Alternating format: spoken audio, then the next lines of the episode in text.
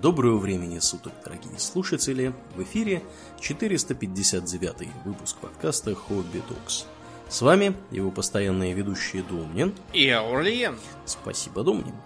Итак, от тем экономических и в некотором смысле научных мы переходим к темам чуть более персоналистским и вымышленным. О чем мы, Домнин, поговорим сегодня? Сегодня мы поговорим о наиболее замечательных персонажах в мрачном мире далекого будущего, в котором есть только война.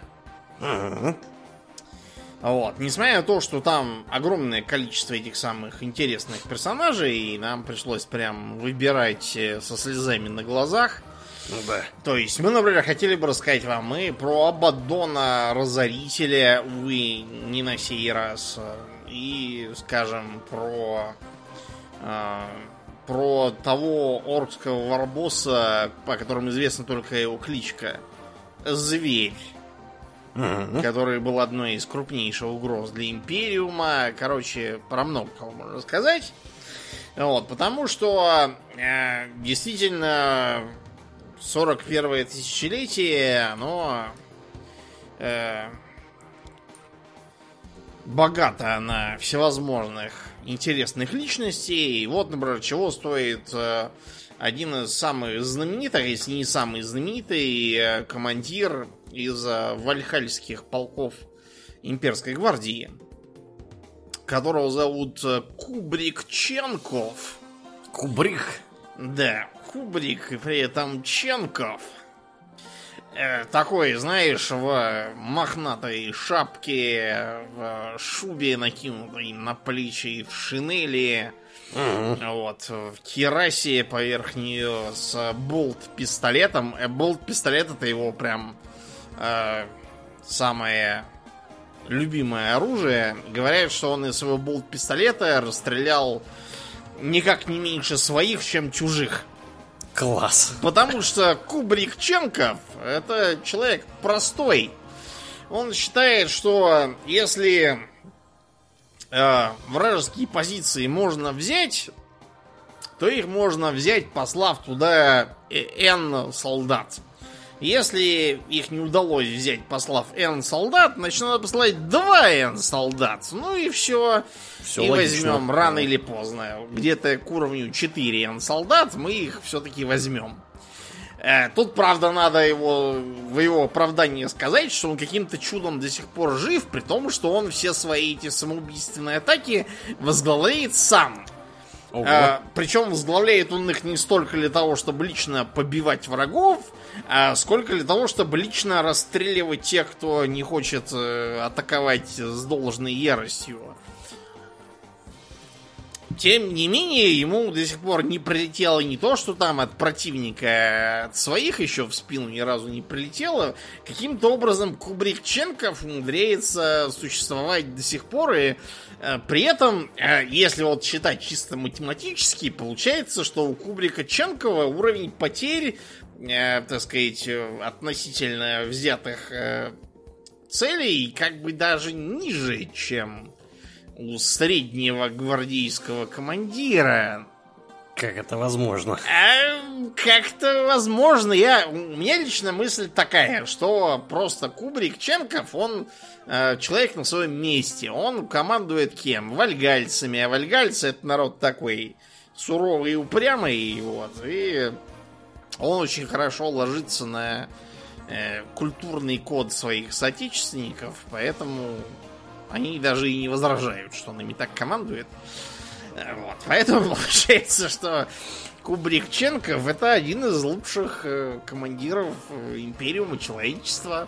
Э, Даром, что ничего умного он никогда не делал, а все всегда делал очень тупо. Вот. Но, понимаете, это с одной стороны, потому что в Империуме на самом деле многие люди, которые делают тупо, они достигают лучших результатов, чем те, которые делают умно. Те, кто делает тупо, они никогда не становятся одержимы демонами, никогда не вступают в э, культы слонеж. Вот. Поэтому в среднем Да. получается, что В общем, тупо даже неплохо. Да.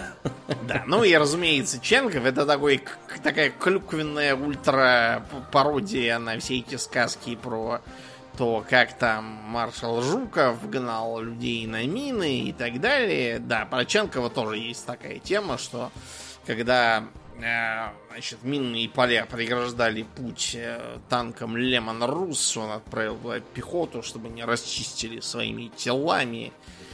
В реальной войне, я вас уверяю, так не работает, просто что противотанковые мины на пехоту не реагируют. Это просто да. как бы для для флера приписано, вот и все. Еще один интересный персонаж это один из поборников Слонеша, Люций Вечный. Э, Люций Вечный, когда еще был добропорядочным лоялистом до Ереси Хоруса, эм, был большим фанатом дуэлей. И в них он был практически непобедим. Единственный раз, когда его побили на дуэли, это был Гарвел Локин из Лунных Волков, э, которые Черный Легион потом стали. И даже это можно, в принципе, считать за только половинку, потому что потом этого Локина в матче реванша Люций все-таки побил. Непобедимый Люций. Да. Это вот самое э, прозвище про то, что он непобедимый вечный поборник, начало к нему при, прикрепляться именно тогда. Э, те, кто тогда это придумывал, не знали, чем это все обернется, потому что Люций Вечный стал поистине вечным, а также приобрел себе звучное прозвище «Похититель душ». Дело в том, что Люций еще когда он был э, лоялистом, вот, и служил у детей императора. Вообще, дети императора такой покосный легион, удивительное количество уродов э, оттуда вышло какой-то. При том, что он был один из самых малочисленных. Да! То есть там, видимо, какой-то какой-то прям вот коэффициент уродства зашкаливающий был с самого начала. Так вот, он, э, этот самый Люций, получая шрамы во всяких своих дуэлях, начал постепенно ими не то что гордиться, а даже приобрел ими э, некую одержимость. Ему даже начало казаться, что вот эти вот шрамы, которые покрывают его тело, они образуют какой-то там э, уникальный узор, который его делает, э, так сказать, э, лучше и красивше, чем другие люди. И он даже прибег к self-harm, как бы сейчас сказали, то есть к самоистязанию.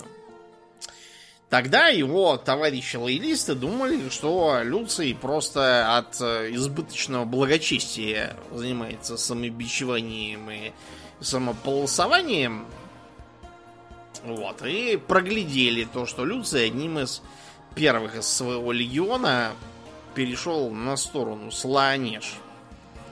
Дело вот в чем. Э, в том, что он э, в ходе событий на Иштване 3 был убит. А, проблема в том, что его э, ощущения в этот момент, они были прямо такие восторженными. То есть, как будто его не убили, а как будто он встретил своего давно потерянного брата. Ну, то есть, ему так понравилось, что его, что ему, наконец, понравилось, под, повстречался мечник лучше, чем он. И он как бы ему был прям рад больше, чем огорчен своей смертью. Слонеж, конечно, не могла пройти мимо такого интересного экземпляра, и поэтому даровала ему очень специальное благословение.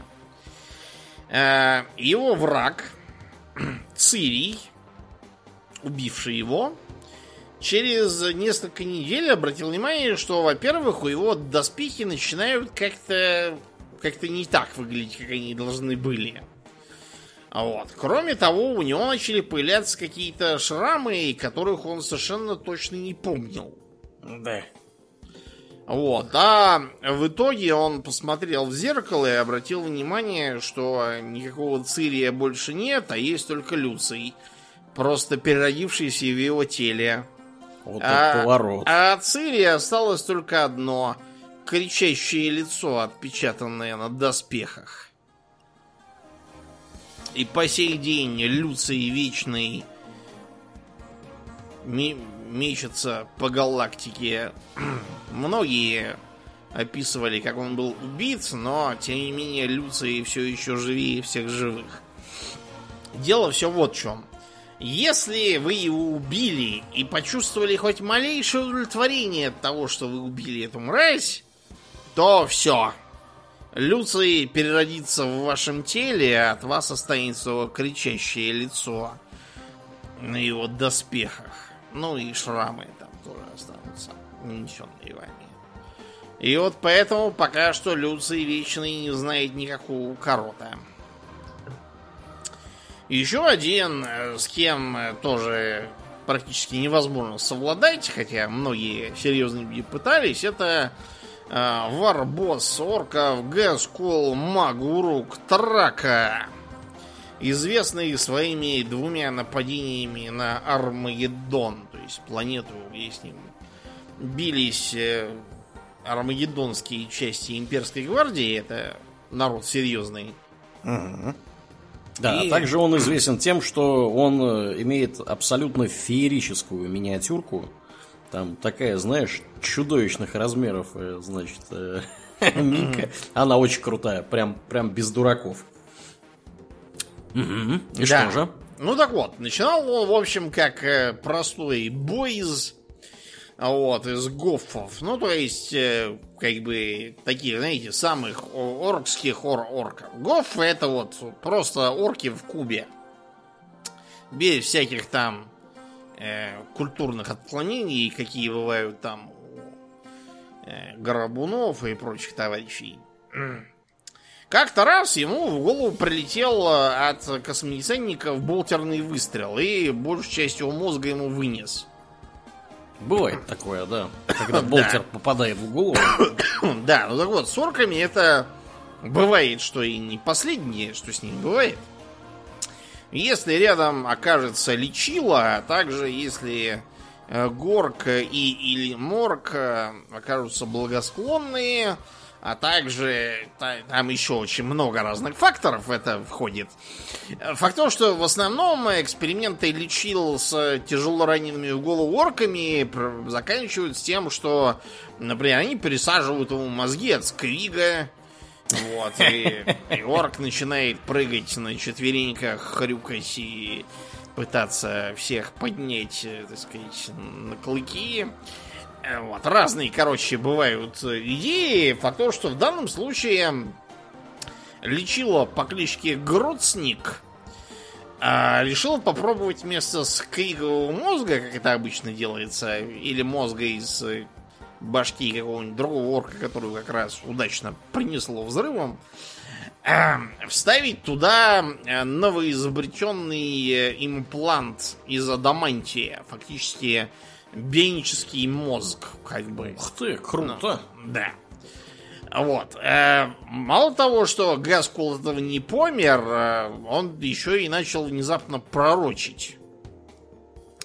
То есть, мало того, что он стал э, силен и могуч, э, он еще и приобрел какие-то абсолютно нехарактерные для орков э, когнитивные способности, в том смысле, что он объявился пророком, причем сразу Егорка и Мурка, э, объявил, что то, что Солнце, на орбите которой планета Урк, на которой это все происходило, гаснет не просто так, а потому, что это сигнал от Горка и Морка, что им необходимо пойти в Великий Уа. В принципе, пойти в Великий Уа предлагает каждый второй орк, каждый второй день. Но у Гаскула это было прям именно уа, потому что он хотел не просто э, куда-то идти, чтобы идти. Он сразу говорил, что надо завоевать всю галактику, которую видно. Чё бы и нет, собственно. Да. Это он так, да. Более того, Хотя его нападения на Рамгедон оба раза закончались плохо, его Орда, вопреки э, мнению имперского командования, с которым безуспешно спорил комиссар Ерик, не развалилась. Потому что обычно, когда Уа! терпит поражение, он от этого сразу начинает разваливаться, командира более не считают за, так сказать, от э, пуль до снарядов заговоренного. А вот, начинается анархия, все бьют со всеми, и Ва как бы схлопывает сам по себе. А вот с Гаскулом такое не вышло, потому что ему удалось чуть ли не единственный раз вообще всей истории орков объяснить, что иногда бывает так, что ты на что-то напал и не убил там всех, вот, но ты зато изучил то, какие они там, и это называется разведка боем. И орки все такие прямо, а, как какие, круто, какие же высоты, да, вот, короче. Э, и именно по этой причине Ярик, собственно, Гаскул ты преследовал с такой яростью, потому что он-то знал, э, кто это такой. Он же про него книгу написал даже. Ну, не только про него вообще про орков, но там много именно про Гаскула. Потому что если бы не Гаскул, э, Ярик бы ничего писать, наверное, не стал. А если бы и стал, то не стал бы публиковать. Вот. При этом у Гаскула к Ерику такие очень интересные чувства. Он его один раз даже захватил в Аполлон. Но при этом выпустил его официально, заявив, что без Ярика биться скучно. Вот. Дело просто в том, что у орков у них как бы нет такого термина, как друг в языке. У них есть термин любимый враг. Вот. И примерно вот под это, собственно, Герик и подходит. Да. Да, вот поэтому такой странный получился, да, у них э, не то чтобы симбиоз, а скорее.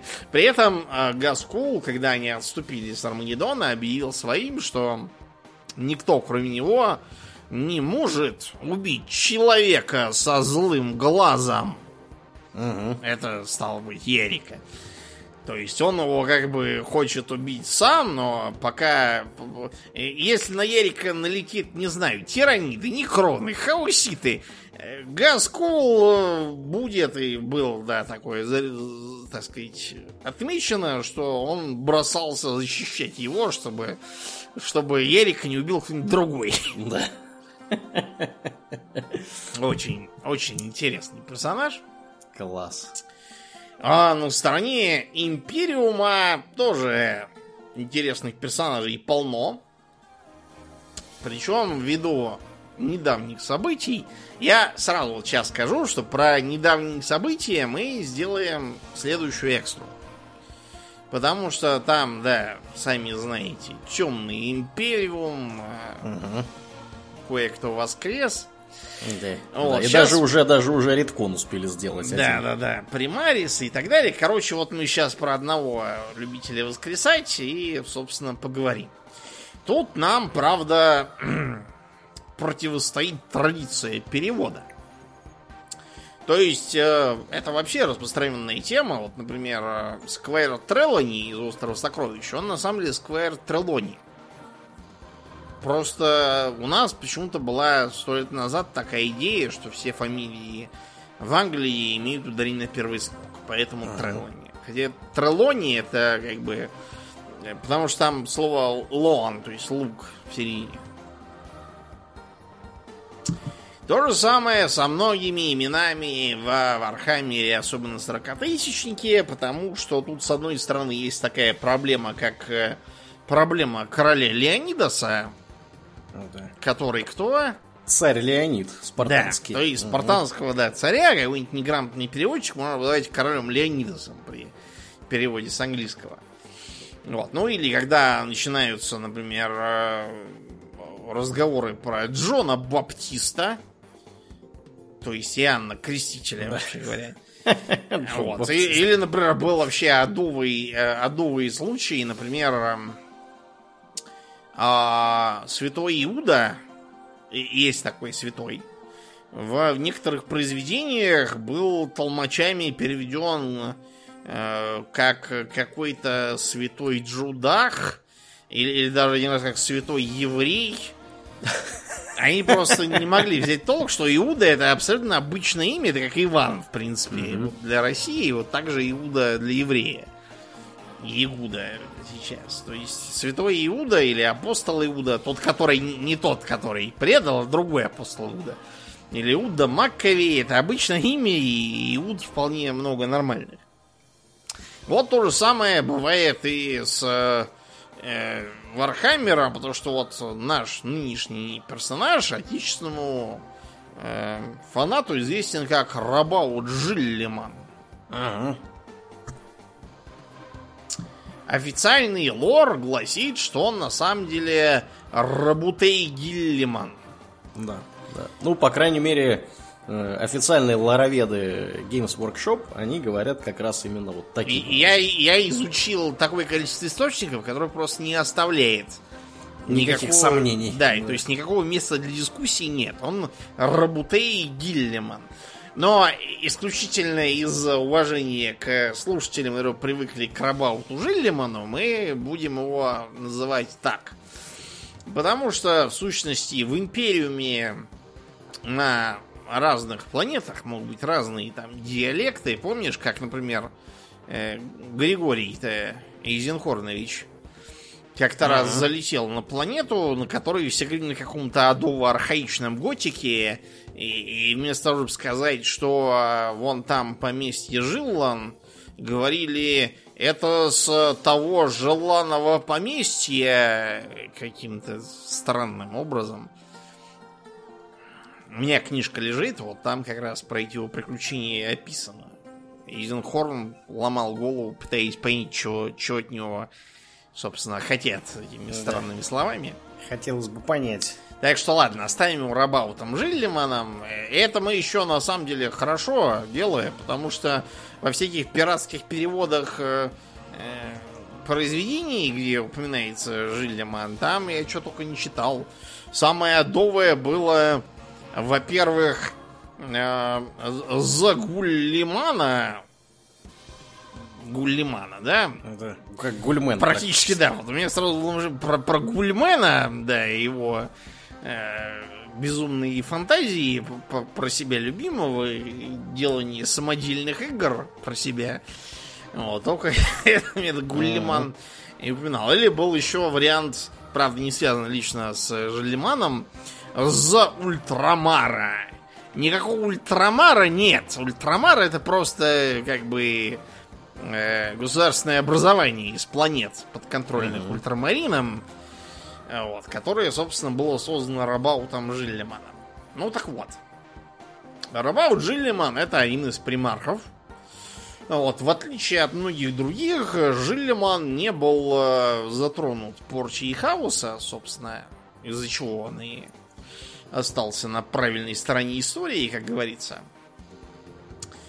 Вот. Он э, всегда был человеком разумным, вот, рациональным, который стремился все делать, чтобы было правильно. То есть не так, как какой-то там дядя когда-то сказал, и вот поэтому так надо, а чтобы вот по, по, по, по уму, то есть, чтобы можно было объяснить, почему так. Это в него было вложено во многом благодаря его воспитанию. Дело в том, что когда он пропал на Макраг, он э, был усыновлен одним из э, местных князей фамилии Конор. Э, я имею в виду сказать по имени Конора, а по фамилии как раз Жильдеман. Ага. Фамилию он себе оставил, так сказать, приемного отца. Этот самый Конор Жильдеман был мужик очень, как бы, прогрессивный. То есть он стремился в союзе с промышленными магнатами Макрага э, убавить власть старой аристократии. Упирая, ну, на то, что у них просто экономическая власть, и популярность среди масс гораздо выше, потому что промышленники среди своих рабочих гораздо были популярны, и там вводили всякие социальные программы. Вот. А те, кто был подчинен старой аристократии, социальных программ не имели и пребывали в таком вот полукрепостном э, состоянии.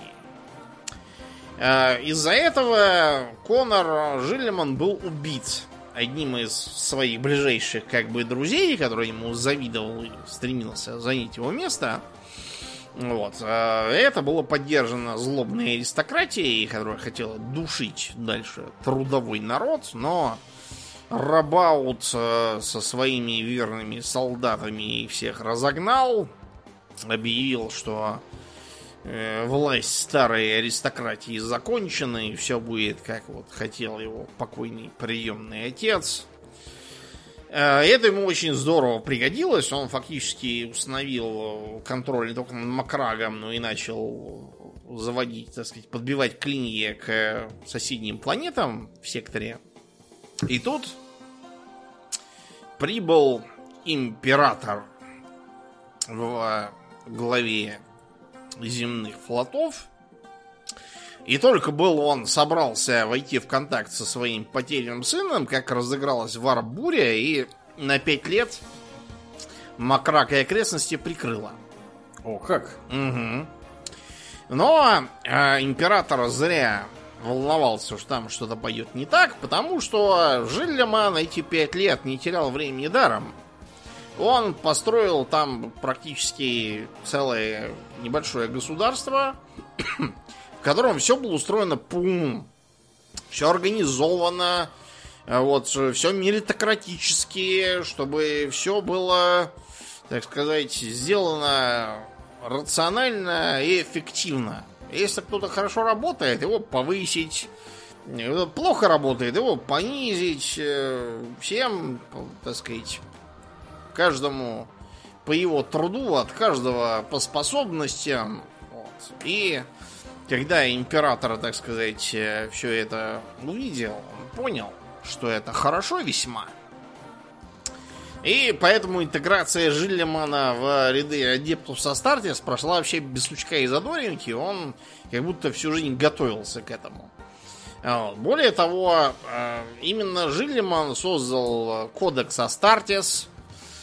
Вот, Жиллиман э, свой легион тоже строил, чтобы все было по уму, чтобы все было разумно, чтобы все было организовано, чтобы никакого дурного религиозного пыла на пустом месте – чтобы все, когда что-то делают, могли четко ответить на вопрос, почему они это делают. И таким образом его 13-й легион стал прямо вот одним из образцовых. Э, они восприняли из своей культуры э, в окрестностях Макрага э, символ У, то есть как бы ультима то есть, как бы, совершенство в их понимании. Потому что Жиллиман всегда стремился именно к организационному совершенству, чтобы все работало как по маслу. Все должно быть по уму, везде должны быть умные люди, все должны знать, что им делать в такой-то или такой-то ситуации. Вот это Э, очень эффективный подход. И таким образом и весь его сектор, который потом стал известен действительно как Ультрамар, превратился в такое государство в государстве, где реально прям было все очень эффективно на общем имперском уровне, где всякое, знаете, бывает, где могут потерять годовой урожай с какой-нибудь планеты из-за того, что кто-то забыл поставить запятую где-то там вместо аналоги Excel. А вот в, так сказать, в восточных краях, из-за чего Рабаута Жиллимана называли Орлом Востока, там все было всегда комар носа не подточит. Вообще копеечка к копеечке ложилась. Угу. И в рамках бюджета. Да, да. Вот, кстати, он тоже никогда не просил ни денег, ничего. У него всегда все получалось у самого.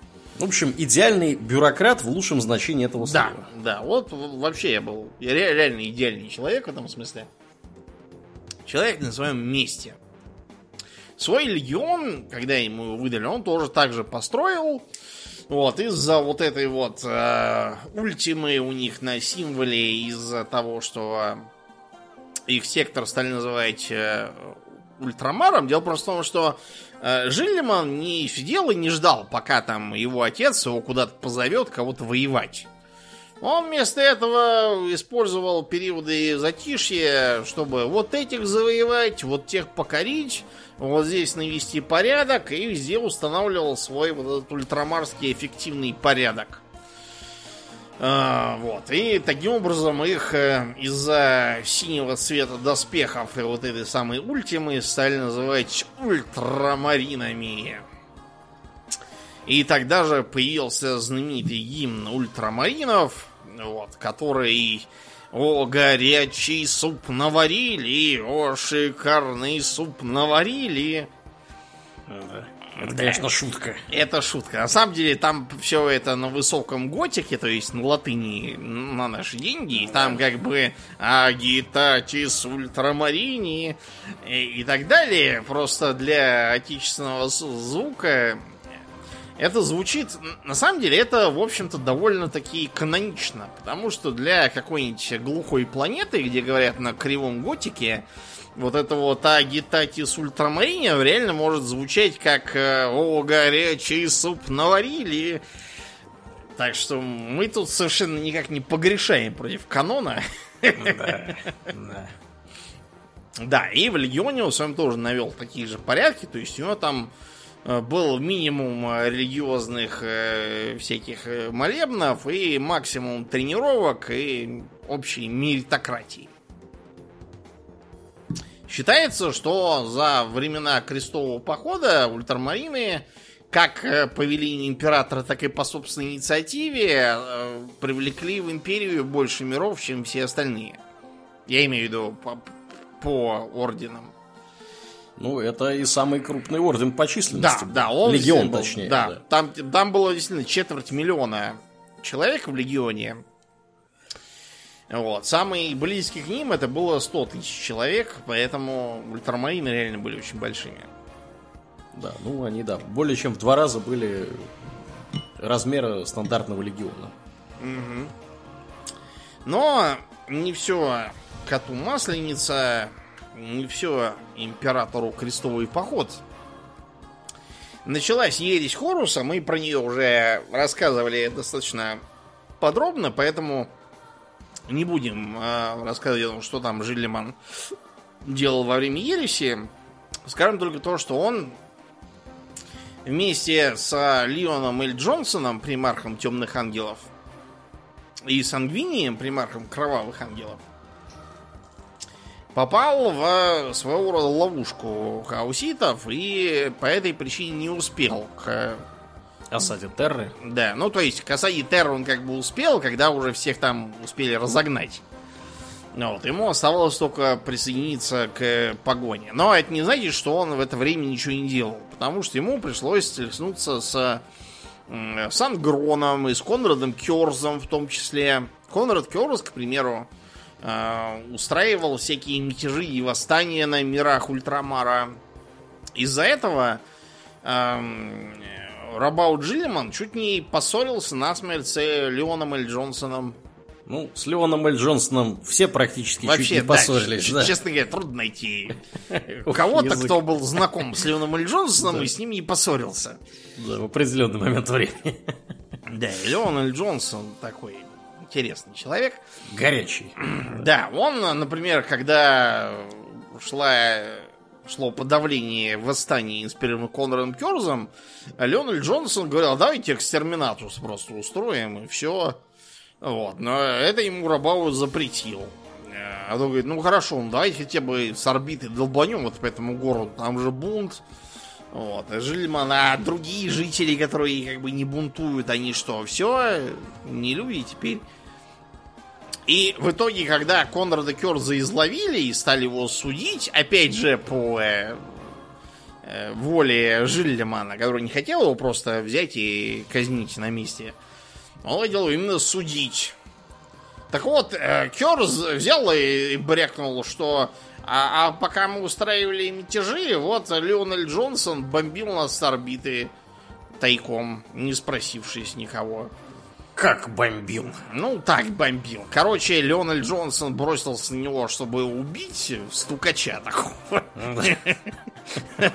Э, пришлось Жильману бросаться между ними двумя, при этом испытывая как бы желание Леонель Джонсона самому давить. За то, что он, э, ничего не сказав, оказывается, бомбил тут э, на его планете людей. В общем, если к чему это и послужило, так это к тому, что идея Империум Секундус, которую замыслил Жиллиман, э, дело просто в том, что он справа посчитал, что прорваться к Тере невозможно из-за огромного варп-шторма, который именно с этой целью был устроено заговорщиками и хауситами. Но тут он понял, что еще вот э, немножко в компании Леона и Джонсона и идея лететь э, в варп-шторм головой станет уже не такой непривлекательной. Поэтому он э, публично объявил, что вся эта мысль про Империум Секундус, который будет типа сидеть тут и ждать, пока император вернется из-за шторма, это все была ошибка, и надо вместо этого лететь скорее к Терри. Пока мы тут друг друга не поубивали. Видимо, подумал Рабау Джиллиман.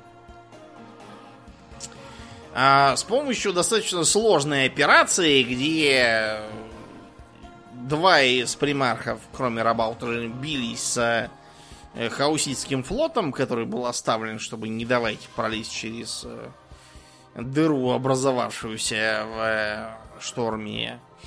Вот. Рабауту удалось таки долететь до земли обнаружить, что там уже все кончено. До Терры. Да, до Терры. Хорус убит, его останки утащены остатками его легиона, который теперь Черный легион. Император смертельно раненый погружен в стазис на Золотом троне. И надо что-то делать, пока примархи не начали делать что-то самостоятельно, как успел э, повидать Жиллиман, например, Леона и Джонсона, когда примархи начинают проявлять самостоятельность, это плохо кончается. Поэтому Жиллиман э, стал лордом-командором Империума. И таким образом он э, заполнил вакуум власти и таким образом помог устояться вот этому правительству лордов Терры, которое до недавних времен э, правило Империумом. Кроме того, он же объявил второе основание для легионов. Что есть второе основание, Аурлиен? Ну, второе основание это когда легионы были разбиты на как они по-русски называются? Ордены. Чеп... На ордены, точно. Да. Chapters. Ну и, соответственно, я так понимаю, что тогда же было основано значительное количество... Да, значительное количество так называемых э, дочерних орденов, потому что те же самые ультрамарины, они породили какое-то чудовищное количество дочерних орденов, просто потому что их там было очень много. Да. А, у них, например, на Макраге была крепость Гера в честь богини, которая Угу.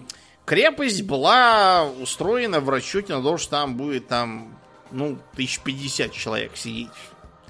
Поскольку теперь 50 тысяч человек уже нигде не могло сидеть, они эту крепость э, частично разобрали и разослали ее в подарок к новым орденам, которые от них происходят, и лично от Жиллимана как генетически, так сказать, его дети во многом. Еще Жилеман э, стал задумываться о том, как э, вообще быть, э, потому что императора почти убили. А вот если его убьют, то что?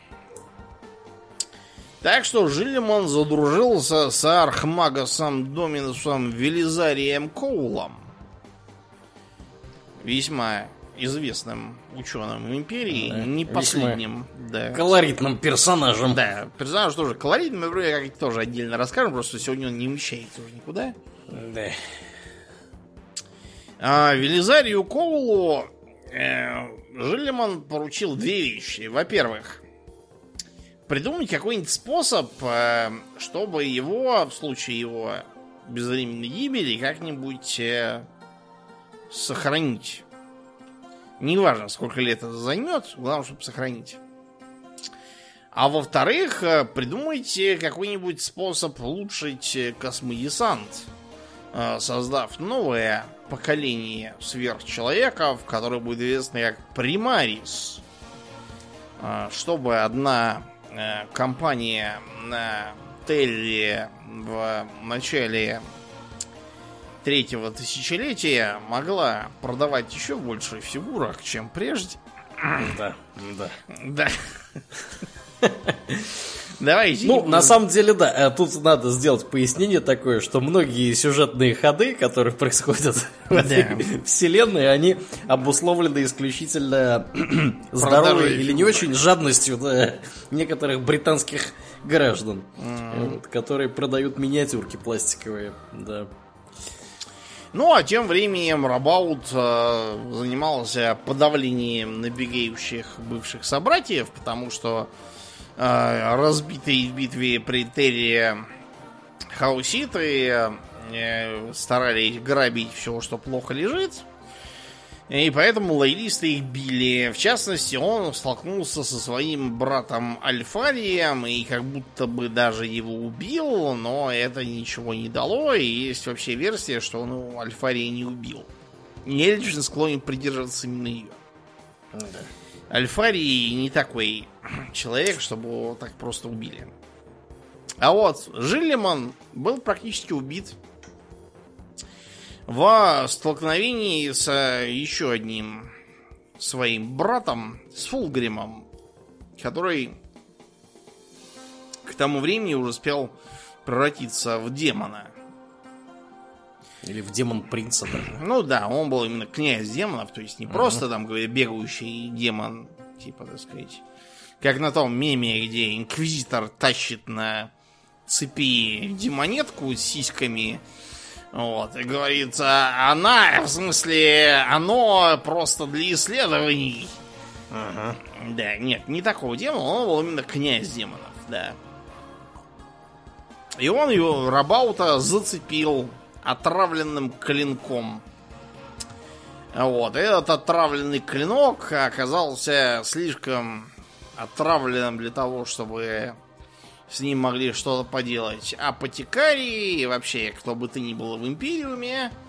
Так что умирающего Рабаута погрузили в стазис поле, подобное как у Императора, и отнесли на Макрак, где он лежит, лежал, вернее, некоторые в мавзолее, и туда все ходили и говорили Э, Жиллеман жил, Жиллеман жив, Жиллеман будет жить.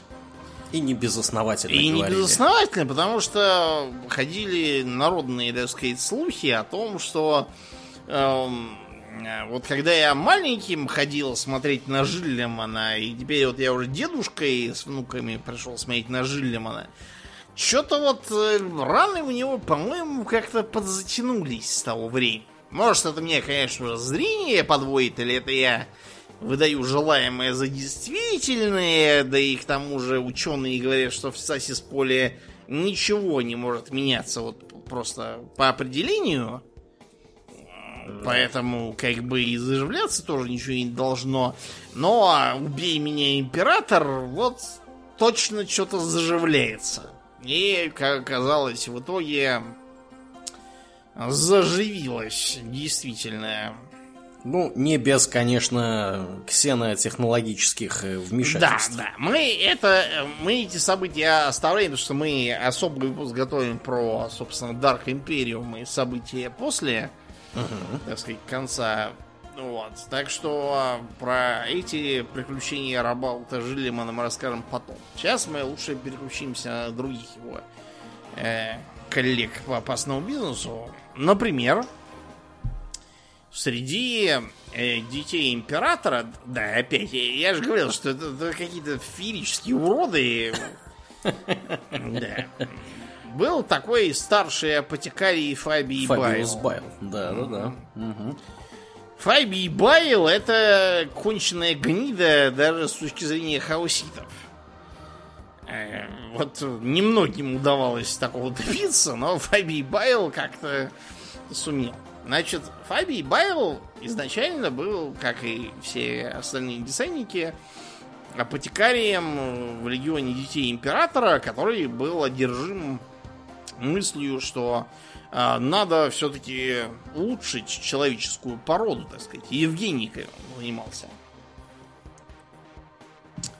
Вот. Таким образом, э, он э, начал экспериментировать постепенно. Э, результаты экспериментов были всякие. Например, считается, что первых шумовых десантников создал именно Фабий Байл. Это которые Noise Marines. Да, Noise Marines, которые звуковыми пушками пуляют. Uh-huh. И, и сами кайфуют, когда они слушают всякую какофонию. А нормальная музыка у них вызывает, наоборот, реакцию. Они тоже слонишиты вроде. Да, да, да, и, да, угу. да. Дети императора все слонишиты, и вот. Фабий Байл, правда, слонишитом не является. Да, потому что он атеист. А ну что, да, действительно, Фаби Байл это, как ни странно для атеист, он вообще ни в кого не верит. То есть среди хауситов есть персонажи, которые, допустим, эм, верят в хаос неделимый, как Авадон э, Осквернитель, например. Разоритель, извините. Вот. А есть вот Фаби Байл, вообще ни в кого не верит, считает, что все это чушь. И топит за науку, что да. характерно. Рационалист, да, у него все по уму сделано. Вот. Я уже говорил, да, что даже Хаусиды считает его законченного урода.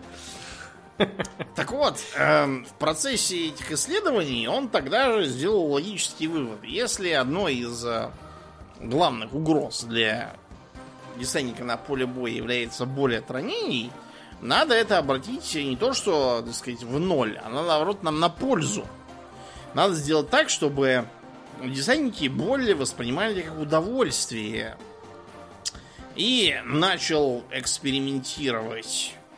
И э, доэкспериментировался, в общем, он до того, что ему в итоге пришлось идти на поклон к Фулгариму, когда он понял, что Фулгарим стал князем демонов,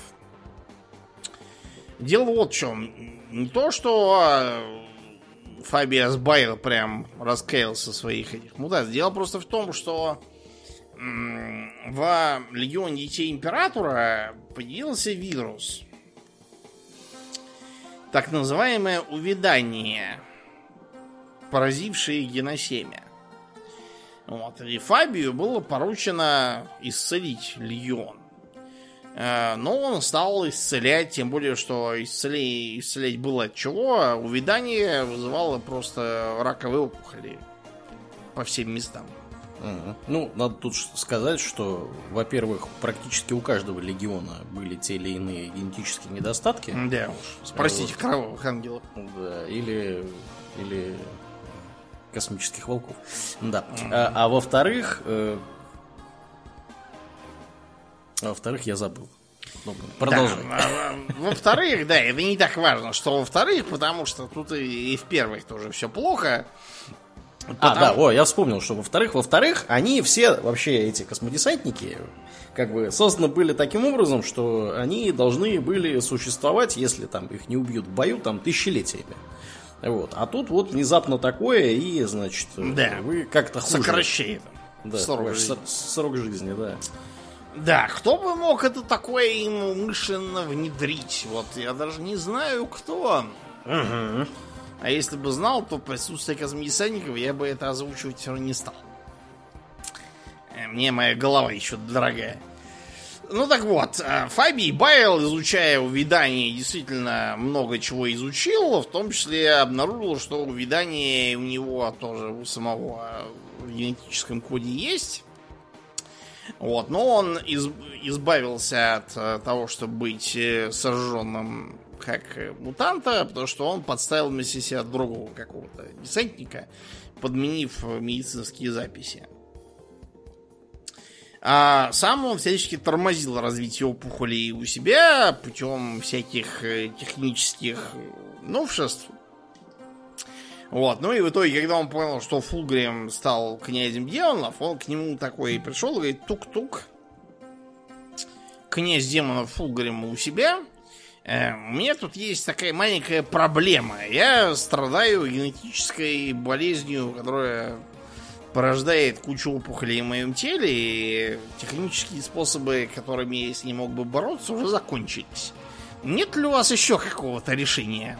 Да. Решение нашлось, э, так что Фаби Байл приобрел э, новое могущество. Э, и после того, как э, Хорус был убит и его воинство разгромлено, Фаби Байл начал заниматься тем, что ездил туда и сюда и везде предлагал свои услуги.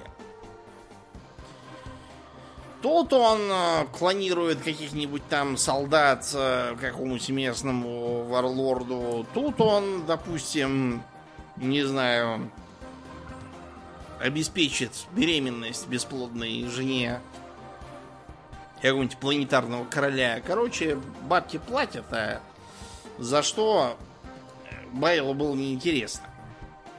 Еще менее Брайлу было интересно участие в каких-то идиотских крестовых походах, поклонение каким-то там богам хаоса, в которых Так он называемым, да. Да. То есть, вот, например, если А- Абаддон э, Разоритель, он э, отказывался участвовать в э, междуусобных войнах между хауситскими легионами не потому, что ему было неинтересно, потому что он считал, что слишком мелко, и надо что-то такое прям забацать, чтобы галактика содрогнулась. А Фабий Байер мыслил еще более приземленно. Он считал, что надо что-то такое делать, чтобы бабки были и, и жить можно было. А все остальное это вопросы такие глубоко философские. Да, таким образом э, он некоторое время кочевал, пока не попал под удар э, ордена Саламандр на Ордане 9. Вот, из-за этого Фабий э, против своей воли оказался на корабле втянут в око ужаса, где он вообще-то быть не хотел. Совершенно. Но раз уж пришлось, то надо чем-то зарабатывать на жизнь, так что Фабий например, по контракту с Черным Легионом клонировал, угадай кого? Э, Хоруса. Хоруса клонировал, конечно. Вот, правда, клон Хоруса долго не, не прожил, вот, но э, деньги он получил, ну и все. Да. Ну, вообще, Фабий, он, конечно, широко известен как клонировщик всех и вся. Мгм. И это не единственный примарх, которого он клонировал. А кого вперед. еще? Фулгрима, естественно. Мгм. Да. Короче, чтобы долго не разводить, э, мы подведем э, характеристику Фабия Байла тем, что он как-то раз э, побывал в гостях у, э, так сказать, в Камараге в Ковине 13 шрамов. Ага. Нет, в смысле, правда в гостях, а не так, как обычно бывают в гостях у 13 шрамов. Да, ну он, надо сказать, в, в гости, как, э, так сказать, без спросу к ним тоже захаживал, но уже сильно позже. Да, я просто ну, когда с ними познакомился. Да, да, да, да, да. Он им попался в Аполлон, они его как бы стали пытать, он такой, «Ну- что это вообще? Да, да- да дайте сюда, я вам покажу, как надо Разве это пытать». пытки? И, в общем, Ковин 12 шрамов э, в совершенном охренении, э, вместо того, чтобы его запытать до смерти во славу той, что жаждет, она же голодная сука, слэш, вот, они его вместо этого провели в качестве уважаемого гостя в свои покои, значит, в небоскребах 13 шрамов, и он у них там сидел с ними и пировал. Это очень круто, потому что, а, как бы, вообще, Эльдары, особенно типа Эльдары, считают, что человеки им не равны и вообще похожи на обезьяна, а то, что тут, э, тут его так э, аккуратно прям сажают с собой за стол и ему прислуживают, это прям... Уважаемый Манкей. Да, того он впечатлил своим умением пытать и мучить. А надо вам сказать, что как бы гомункулы там большие специалисты по этому Да. делу. И потому, и по-другому, да. Да. Ну и последний наш сегодняшний персонаж, как раз мы удачно завершаем э, на Камараге. А, фактически глава Камарага, которого зовут. Э, технически он является архонтом Кабала Черного Сердца, но по сути, поскольку Кабал как бы правит Камарагом, то и, э, значит, Аздрубаэль Вект является главой всея Друхари. Фактически, э, Аздрубаэль Вект это создатель Камарага, как мы его знаем, потому что до этого как бы Комарак представлял собой кучу, в общем-то, отдельных таких э, подпространств. Понятно, что близко связанных друг с другом, но все-таки отдельных. А вот именно Аструбайль Вект их объединил в Комарага, такую вот пиратскую вольницу, подчиненную воле, какой мы им знаем. Аздрубайль Вект исключительно древний персонаж. Э, насколько он древний, мы точно судить не можем, но э, считается, что он видел падение Эльдаров. Ого. Да. Значит, довольно-таки древний. Это, да. да, это за 10 тысяч лет до событий текущих по нашим понятиям. То есть ему может быть 10-12 тысяч лет. Как минимум. Угу. Э, оснований полагать, что он врет, у нас нет никаких, просто потому что э, все рассказы о том, кем он был на момент падения Эльдаров и создания Камарага как э, Друхарского убежища, все говорят, что он, да, был рабом. Никто в здравом уме не станет сочинять себе предысторию про то, что он был рабом. Да. Особенно среди Друхари. Так что это, скорее всего, чистая правда. Ну вот, и он постепенно, понемножку стал э, подниматься, подниматься, выкупился из рабов, сделал своим главным оружием то, что его все недооценивали. Даже когда он создал свой собственный кабал, кабал черного сердца, Дело просто в том, что тогда в э, Камараге всем правили благородные дома, а кабалы воспринимались как такую, знаете, как холопов и конюхов. Ага. Вот. Э, были, конечно, попытки эту самую знать свергнуть и до этого. Там всякие возникали группировки, но знать все это время побеждала. А вот Аздурбаэль Вект и ведомые им меритократические кабалы как раз сумели добиться этого результата. Например, в части, так сказать, э, доходов Камор, Камарага были эм, налеты на имперские суда в так называемом сегментум Темпестус. Сегментум Темпестус считался за место, где было очень много варп-штормов, поэтому корабли там пропадали. Ну, а иногда, понимаете, это же Империум. Иногда бывало так, что улетело, не знаю, 5 миллионов кораблей, а долетело 4 миллиона кораблей. Ну, может, это просто по ошибке написали. Может, просто да. 4 миллиона кораблей полетело, а вот и все. Арифметическая ошибка. Проблем solved, так сказать. Ага. И не надо ни за что отвечать.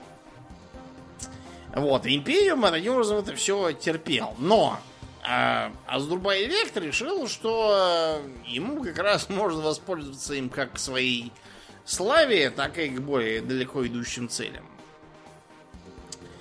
А, он начал совершать какие-то совершенно чудовищные нападения на имперские суда и грабить их, и таким образом обогащать свой нищий новосозданный э, ковен черного сердца. И это разожгло, разожгло жадность среди благородных домов, которые тоже стали грабить э, суда Империума в э, этом самом сегменте Темпестус. Чего, собственно, он и добивался.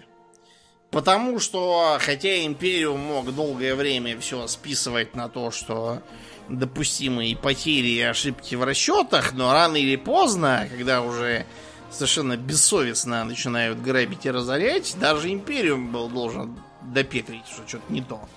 Да. И прилетел э, ударный крейсер Саламандр, чтобы исследовать, что происходит. Да, и привести в чувство при необходимости. Да. Вот. Ну и в итоге э, этот самый э, молот кузни, как он назывался, был захвачен силами Аздрубаэля Векта и доставлен значит, в сам Комарак. В Комараге его немедленно конфисковал э, как бы его благородный вышестоящий дом во главе с лордом Зилианом. Лорд Зилиан, э, как и полагалось Друбалевек, был дурак. Потому что он стал пытаться взять э, захваченный обездвиженный корабль штурмом, но, понимаете, это если был какой-нибудь там гражданский транспорт или, может быть, даже транспорт астромилитарием, то было бы ничего. Но это был как бы транспорт э, ордена Саламандр Космодесанта. Да, очень злых. Да, очень злых на то, что их обездвижили и куда-то затащили. Поэтому э, лорд Зилиан потратил кучу народу на то, чтобы бороться с ними, и ничего не доборолся. Как он там не бился, даже внутрь толком проникнуть, проникнуть не удалось. Стоило его силам прорезать какую-нибудь дыру, оттуда же тут же начинали стрелять из болтеров, и получалось только то, что они сами у себя какой-то а, огромный дот устраивают посреди базы, и все. Лорд Зилиан, почесав в пустой башке, решил сделать так вернуть обратно его как бы Аздрубайлю Векту, типа в качестве подарка от более богатого дома к нищему и убогому. Ну, то есть, вы поняли, чтобы это Аздрубайлек да. сам там гробил людей зря. Теперь это ваш головняк. Да. На самом деле, Аздурбаэль этому был только рад. Потому что, с одной стороны, он уже сильно ослабил лорда Зелена и его благородный дом бессмысленной борьбой.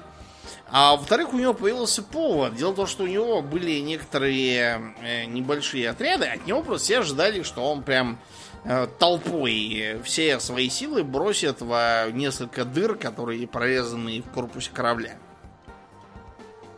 Он вместо этого создал небольшое количество таких ударных групп и стал их засылать через разные дыры в разное время, чтобы они там шкелились внутри и что-то добывали. А все думали, что он дурак и зря тратит свои силы, но на самом деле Аздурбаэль Вект просто имел э, определенное количество подразделений в своем кабале, которым доверять, честно говоря, не мог и которые таким образом были ему совершенно не нужны, и которые сгинули к чертовой матери внутри да. молота кузни.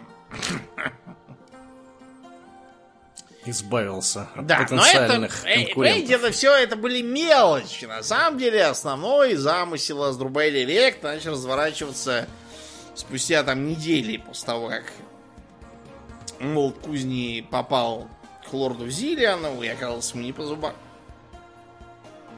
Самое это началось, когда э, над э, Комарагом начали появляться корабли космодесанта. Теоретически, понимаете, они не должны были там появляться, потому что э, портал, э, который вел Комарагу из того самого сектора Тимпестус, а, он должен был э, иметь маскировочную систему, и там должны быть, должны были постоянные караулы.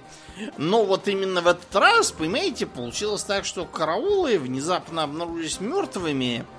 Вот, и системы защиты как-то не сработали. И поэтому космодесант обрушился на голову аристократии Комарага.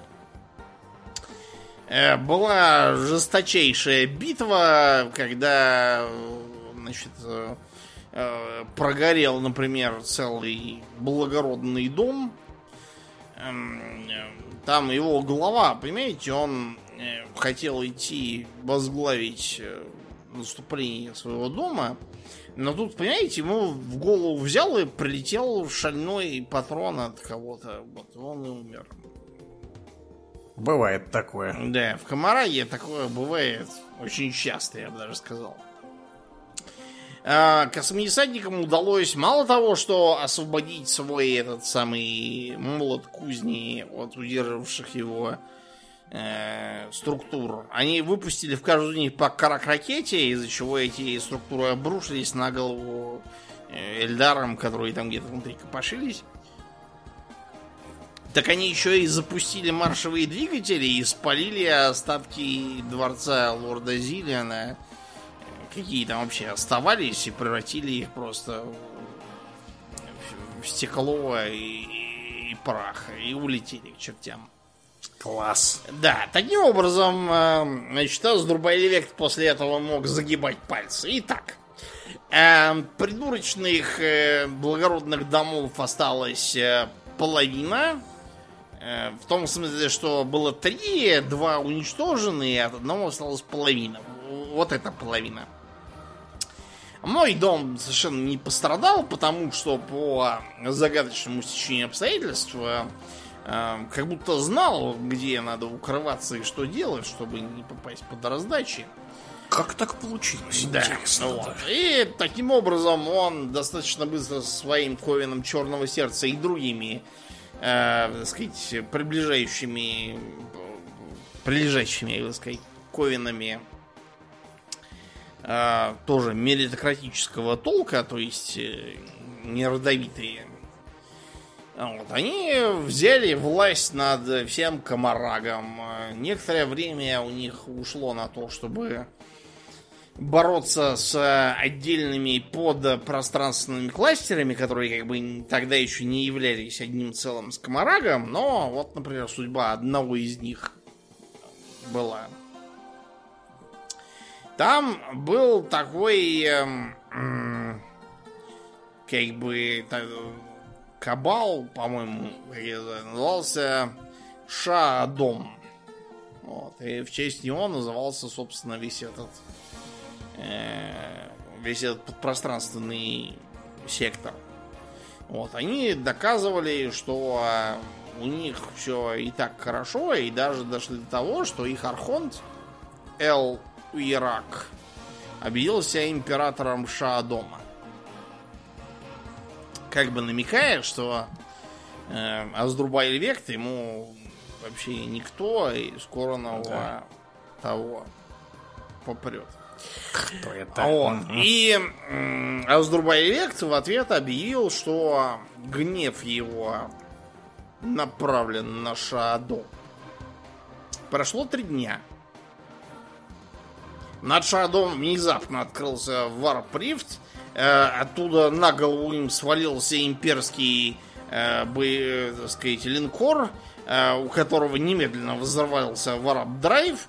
И чтобы еще сделать все хуже, из дыры полезли орды демонов и всех там сожрали.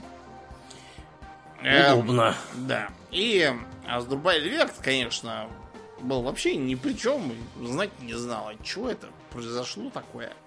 Случается такое время от Да, времени. э, у вас Верта, понимаете, у него есть такая манера. Он... У него всегда все как-то делается само. То есть он э, как бы как бы ни при чем, так сказать. И Мы тут ни при чем, а мы тут ни при чем вообще не понимаем, не знаем, что почем. Но тем не менее враги мертвы, его цель достигнута, а он ни при чем. Ему даже предъявить нечего. Мгм. Были за ним и другие хитроумные ходы. Вот, например, эм, он э, находится в вражде с сектой эльфийского бога смерти, которая объявилась в недавние времена. Мы про это, опять же, расскажем в отдельном выпуске. Сейчас пока просто скажем, что такая и есть.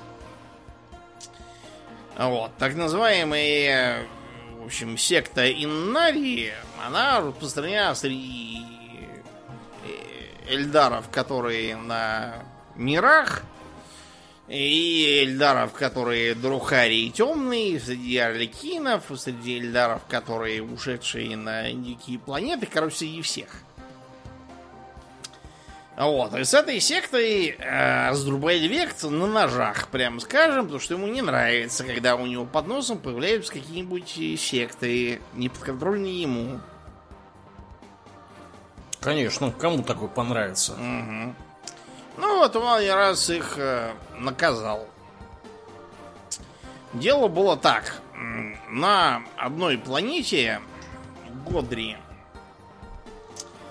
которая вообще была обитаема имперскими человеками, и там была имперская, опять же, администрация, э, проходила высоко в горах э, мероприятие этой самой секты Иннари.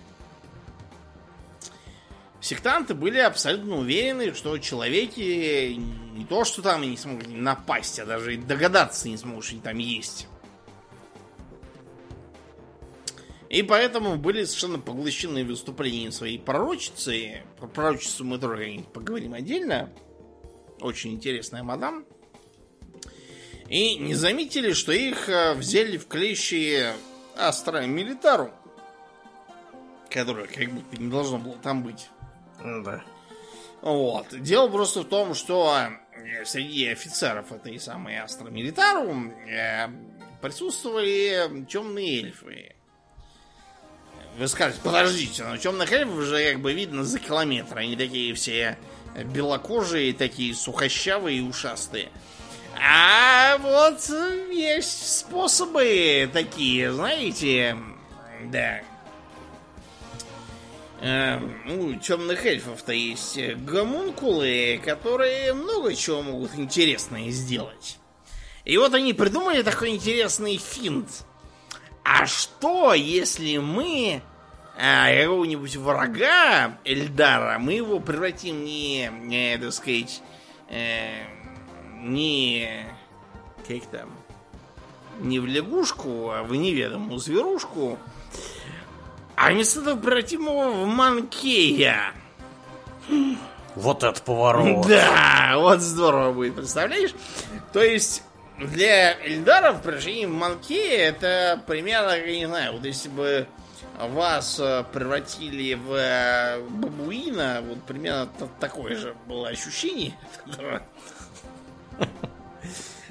И превращенные, понимаете, они готовы вообще что угодно сделать, только чтобы перестать быть манкием.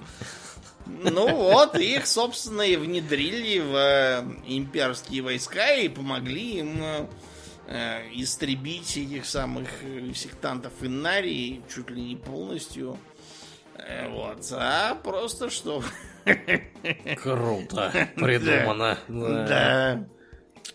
Ну и э, под конец, конечно, Вект стал стал показывать признаки слабения то есть его например, ответные удары на всякие козни стали необычно грубыми для него. И вот, и многие думали, что он уже стареет, и что он, сколько ему тысяч лет-то уже. Да, старикан начинает сдавать. Да, да, потому что даже самые, самые продвинутые технологии, там, гомункулы по омоложению могли сделать за счет десятков тысяч жертвенных душ, и то уже это проходит. А вот, и таким образом вдруг разнеслась вещь, что Аздрубайль век убит.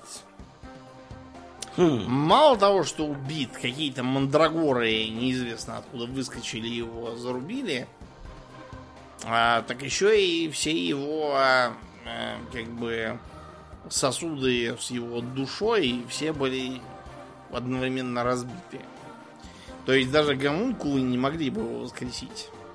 Мандрагор имеется в виду космодесантники. Нет, Мандрагор имеется в виду такие, как бы, темные эльдары, которые еще частично демоны.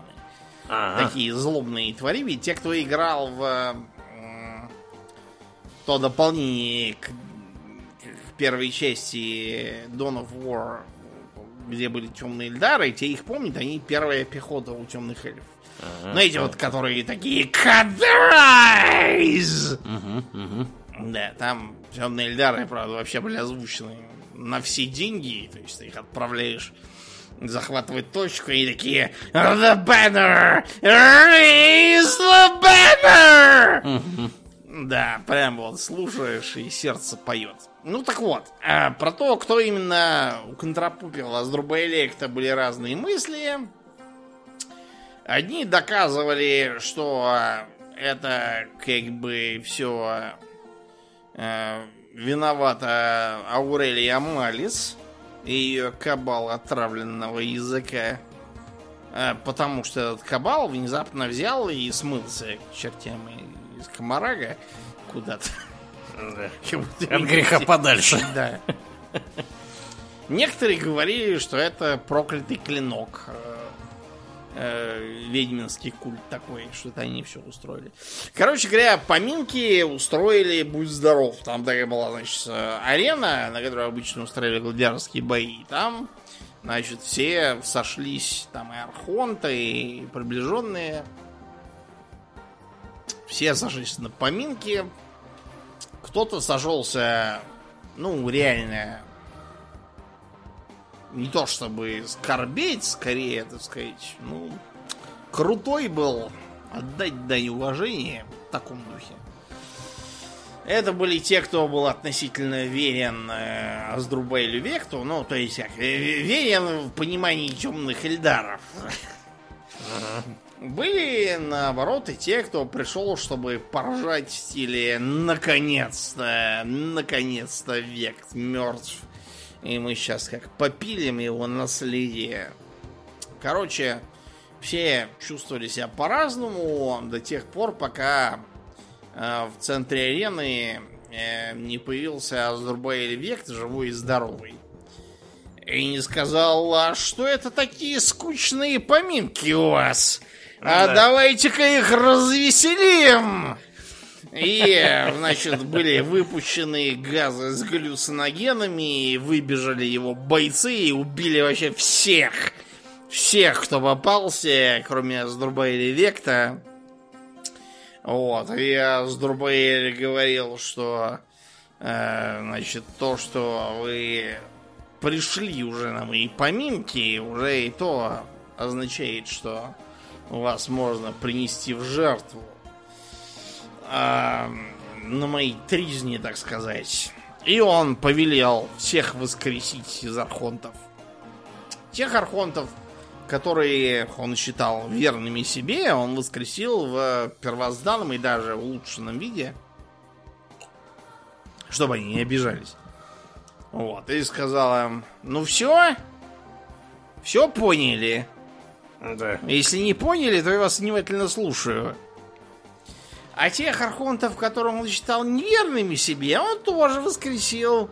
А, только в виде, знаете, таких э, ползающих э, уродливых шутов, которые будут веселить его черное сердце, шкерясь там где-то во дворе, устрашая других. Потому что Аздрубаэль Вект, э, ну, это просто Аздрубаэль Вект – и на этой негативной ноте мы будем заканчивать. Да, да. Много, конечно, интересных есть персоналей в мрачном мире далекого будущего. Я думаю, что мы еще поговорим про некоторые. Да, еще к ним вернемся, да. Да, в следующих выпусках. Ну, а мы благодарим наших замечательных подписчиков на спонсоре.ру и на Патреоне. Огромную благодарность, э, как обычно, мы выражаем моделю Сачкову, Алексу Лепкало, Денису Лукашевичу, Льву Дмитриеву, Проппу и, конечно же, Нобу. Огромное спасибо вам, ребята, за то, что остаетесь с нами. Также мы всем напоминаем, что у нас есть группа ВКонтакте, канал на Ютубе. Приходите и туда, там тоже разное интересное происходит. Ну и у Домнина совсем уже скоро состоится живое выступление. Домнин, да, нам. 26 июня в 18.00 в уже знакомом нам а, пабе О'Донахью состоится выступление на тему Древней Японии, где мы разберем вакидзаси и сэппуку. А, поговорим про Цумидо и Кампаку. А, про то, когда появились суши и вообще как правильно их произносить. Суси. Да. Сущи. Понимаешь, ага. это вот как с Хатику, да? Которая по версии японцев звучит, звучит как Хачко! И хрен поймешь, как это же записать. Э, это тоже будет темой, так что приходите, Домнин всех просветит. Да. Да. Ну, а мы на сегодня будем закругляться и плавно перетекать в после шоу. Мне остается лишь напомнить, что вы слушали 459 выпуск подкаста Хобби Токс. И с вами были его постоянные бессменные ведущие Домнин и Аурлен. Спасибо, Домнин. Всего хорошего, друзья. Пока.